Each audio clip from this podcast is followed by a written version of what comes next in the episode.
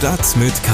News für Köln. Der tägliche Podcast des Kölner Stadtanzeiger mit Christian Mack. Hallo und herzlich willkommen zur täglichen Portion News Update von Ihrer Lieblingszeitung. In den nächsten 10 Minuten gibt's hier alles Wissenswerte rund um Köln von glücklichen Freiland-Bio-Redakteurinnen und Redakteuren auf die Ohren. Sie hören Ausgabe 28 für den 8. Oktober.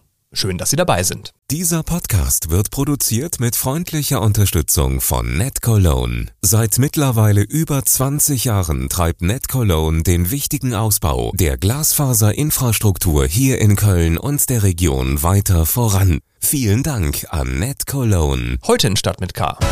Frau, die ihren Mann erstochen hat, erneut vor Gericht, weil sie ihre behinderte Tochter eingesperrt hat. Ab Montag ist Schluss mit gratis Corona-Schnelltests. Und Caroline Kebekus hat mit uns über ihr neues Buch gesprochen. Schlagzeilen. Nach einem tödlichen Unfall in einem Kölner Baumarkt ermittelt die Staatsanwaltschaft gegen zwei Mitarbeiter wegen fahrlässiger Tötung. Vor knapp zwei Jahren war ein Rentner in dem Baumarkt von herabfallenden Riehgipsplatten erschlagen worden. Im Rahmen der Ermittlungen soll überprüft werden, ob die Mitarbeiter ihrer Überprüfungspflicht bezüglich der sicheren Lagerung von Waren ausreichend nachgekommen seien, heißt es von der Staatsanwaltschaft. Nach bisherigen Ermittlungen hatte der Rentner mit drei Helfern in der Materialausgabe Waren in einen Transporter geladen, als neben ihm plötzlich ein Palettenstapel mit Riehgipsplatten umstürzte. Der 69-Jährige wurde getroffen und starb noch am Unfallort. Die Staatsanwaltschaft hatte ihr anschließendes Verfahren lange Zeit gegen Unbekannt geführt, ehe die beiden Baumarktmitarbeiter in den Fokus der Ermittlungen gerieten. Die Stadt Köln soll schon bald beauftragt werden, den Ordnungsdienst zumindest im Rahmen eines Pilotprojekts mit sogenannten Bodycams auszustatten. Der Ausschuss Allgemeine Verwaltung und Rechtsfragen fordert von der Stadt die zweijährige Einführungsphase, in der die Kameras in Einsätzen getestet und hinterher Erfahrungen ausgewertet werden sollen, teilte die CDU mit. Grund für die Maßnahme sei die zunehmende Gewalt gegen Kölner Ordnungskräfte. Von den Bodycams verspreche man sich eine abschreckende, deeskalierende und beweissichernde Wirkung, heißt es vom Ausschuss. Ab Freitagnacht 21 Uhr ist die vielbefahrene Bahnverbindung zwischen Köln und Düsseldorf wegen Bauarbeiten komplett gesperrt. Viele tausend Pendler auf der Strecke müssen sich dann auf Umleitungen und eine längere Fahrzeit einstellen. Die Bahn will die Strecke im Abschnitt Langenfeld und Leverkusen bis zum Ende der Herbstferien im großen Stil ausbauen. Die Arbeiten sind Teil des langfristigen Ausbauprogramms für den Rhein-Ruhr-Express, der Köln und Dortmund später einmal im Viertelstundentakt verbinden soll. Mehr Hintergründe und Stimmen zu interessanten Themen rund um Köln jetzt noch ein bisschen ausführlicher. Kriminalität. Vor Kölner Gerichten werden oft Fälle verhandelt, bei denen man ganz tief in menschliche Abgründe guckt. Zum Beispiel der Fall von äh, Rosemarie L. Die heute 67-Jährige saß bereits fast acht Jahre im Gefängnis, weil sie ihren Ehemann mit einem Messerstich ins Herz getötet hatte. Jetzt stand Rosemarie L. erneut vor Gericht, diesmal weil sie ihre geistig behinderte Tochter eingesperrt hatte. Übers Netz zugeschaltet ist mir jetzt unser Gerichtsreporter Henrik Pusch. Hallo Henrik. Hallo Christian. Äh, du warst beim Prozess dabei und ich sag mal, ähm, die Strafakte Rosemarie L., die klingt da jetzt ziemlich übel. Worum ging es da jetzt genau im jüngsten Prozess am Amtsgericht in Köln? Man muss vielleicht mit der Vorgeschichte anfangen. Ähm, du hattest es gesagt, Rosemarie L. Äh, saß fast acht Jahre im Gefängnis, ähm, weil sie im Streit ihren Ehemann erstochen hatte. Es ging um seine angebliche Faulheit, er habe nicht den Müll rausgebracht etc. Ja, und nach der Haftentlassung hatte ähm, die Angeklagte eine neue Wohnung bezogen.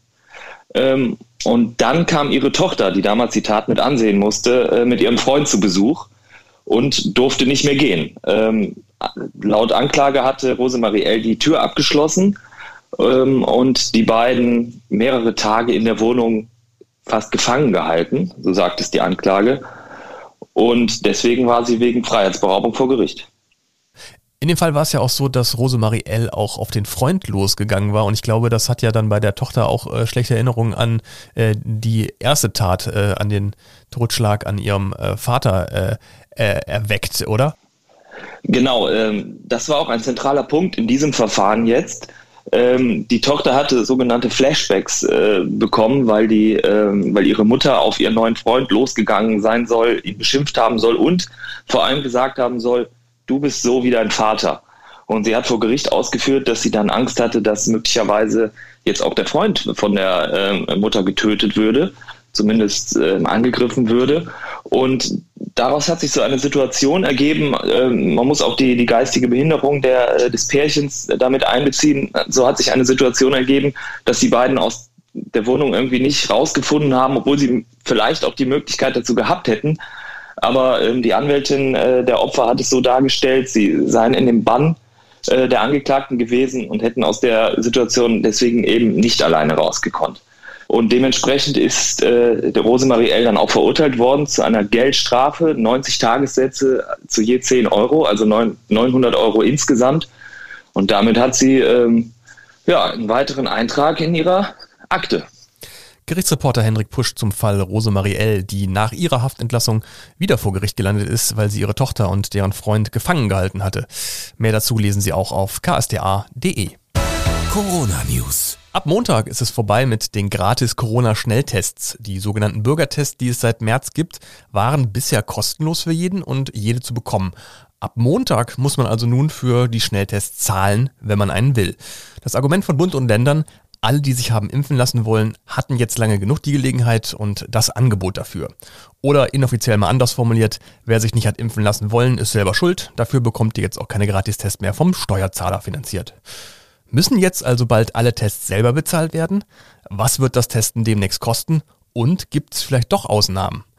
All diese Fragen und mehr kann Oliver Görz aus unserer Lokalredaktion beantworten. Hallo Oliver. Hallo Christian. Gehen wir es mal an. Ähm, wer muss sich denn überhaupt noch testen lassen jetzt? Na, das sind in allererster Linie natürlich die ungeimpften Menschen, die immer noch äh, Tests vorweisen müssen, wenn sie zum Beispiel ins Kino gehen wollen oder in den Innenbereich von Gastronomien, ins Schwimmbad, äh, in solche Einrichtungen. Das geht nur mit Test, wenn man ungeimpft ist. Gibt es denn jetzt wirklich keine Gratistests mehr? Doch, die gibt's noch. Es gibt äh, bestimmte Personengruppen, die können sich nicht impfen lassen. Zum Beispiel Leute, die nachweislich medizinische Gründe vorweisen können, dass sie nicht geimpft werden können. Oder auch äh, Kinder und Jugendliche unter zwölf Jahren, für die noch keine Impfempfehlung da ist. Hm. Auch die können nicht geimpft werden und das wäre ungerecht, wenn die dafür jetzt zahlen müssten. Stimmt. Ähm, wenn ich jetzt aber nicht zu diesen Gruppen gehöre, die du genannt hast, ähm, was kostet mich denn jetzt ein Schnelltest, wenn ich jetzt doch einen wollte? Vorab muss man sagen, die Preise reguliert der Markt. Also die Bundesregierung macht keine Vorschriften, das dürfen die äh, Testzentrumsbetreiber sich selber aussuchen. Bevor die Tests Geld gekostet haben, variierten die Preise sehr stark, zwischen 12 Euro bis hin zu manchmal fast 50 Euro. Nun gibt es Leute, die vermuten, dass das ungefähr dahin auch gehen wird.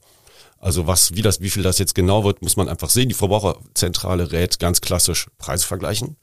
Mhm. Und das sollte man, glaube ich, auch machen. Und man muss sehen, wie die Testbetreiber sich da, Testzentrumsbetreiber sich da positionieren werden. Ich glaube, der, der Markt äh, wird generell äh, weniger. Man sieht jetzt, glaube ich, schon, dass, dass die Testzentren immer weniger zu tun haben, weil die Leute geimpft sind. Werden denn jetzt alle Testzentren dicht machen? Alle natürlich nicht. Es muss ja weiterhin getestet werden. Es gibt ja noch genug Leute, die auf Tests angewiesen sind. Aber ähm, schon jetzt werden die Testzentren weniger. Die Betreiber merken das und rechnen auch fest damit, dass es sehr starke Nachfragerückgänge gibt. Irgendwann ist der Punkt erreicht, dann rechnet sich das für die Leute nicht mehr, für die Betreiber nicht mehr und dann werden die ihre Testzentren natürlich nach und nach äh, schließen. Aber es werden sicherlich noch welche bleiben. Die Kapazitäten auch jetzt sind noch nicht ausgelastet. Das sollte also schon klappen für die, die Leute, die sich noch testen lassen wollen. Oliver Görz aus unserer Lokalredaktion über das Ende der Gratis-Schnelltests ab Montag. Arbeitgeber, deren Mitarbeitende nicht ausschließlich im Homeoffice arbeiten, müssen übrigens weiterhin zwei Gratistests die Woche auf eigene Kosten zur Verfügung stellen.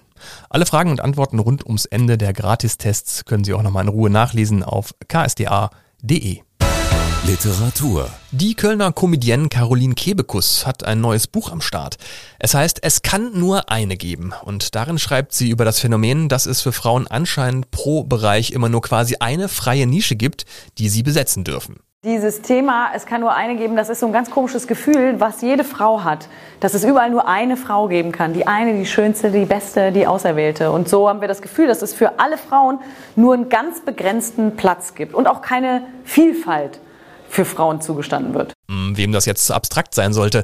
Caroline Kebekus hat für dieses Prinzip der einen ein anschauliches Beispiel aus der eigenen Vita zu bieten. Wenn ich ähm, früher in eine Mixed-Show auftreten wollte, dann äh, war klar, okay, von den vier Plätzen, die es zu vergeben gibt, dann nehmen wir nur eine Frau. Also wurde mir oft abgesagt, obwohl noch drei Plätze frei waren. Aber eine Frau gab es ja schon. Ist ja klar, wir machen ja alle dieselben Witze. Äh, genau. Caroline Kebekus hat uns ein ausführliches Interview zu dem Thema und natürlich auch zu ihrem neuen Buch gegeben. Nachlesen können Sie das ganze Gespräch auf ksda.de. Und damit sind wir auch schon wieder am Ende der heutigen Episode Stadt mit K. Danke fürs Reinhören. Mehr unserer Podcasts gibt's auf ksda.de slash podcast. Vielen Dank auch nochmal hier an dieser Stelle an unseren Sponsor Net Cologne. Und am Ende lege ich noch einen kleinen Freizeittipp quasi gratis obendrauf. Äh, die Seilbahn, die an der Zoobrücke über den Rhein fährt, fährt normalerweise nur bis 18 Uhr, am Samstag aber zu den normalen Preisen auch ausnahmsweise bis Mitternacht. Kann ja auch mal ganz nett sein, bei Sonnenuntergang oder Nacht über den Rhein zu schweben. Mein Name ist Christian Mack, bleiben Sie gesund und bis zum nächsten Mal. Stadt mit K. News für Köln. Der tägliche Podcast.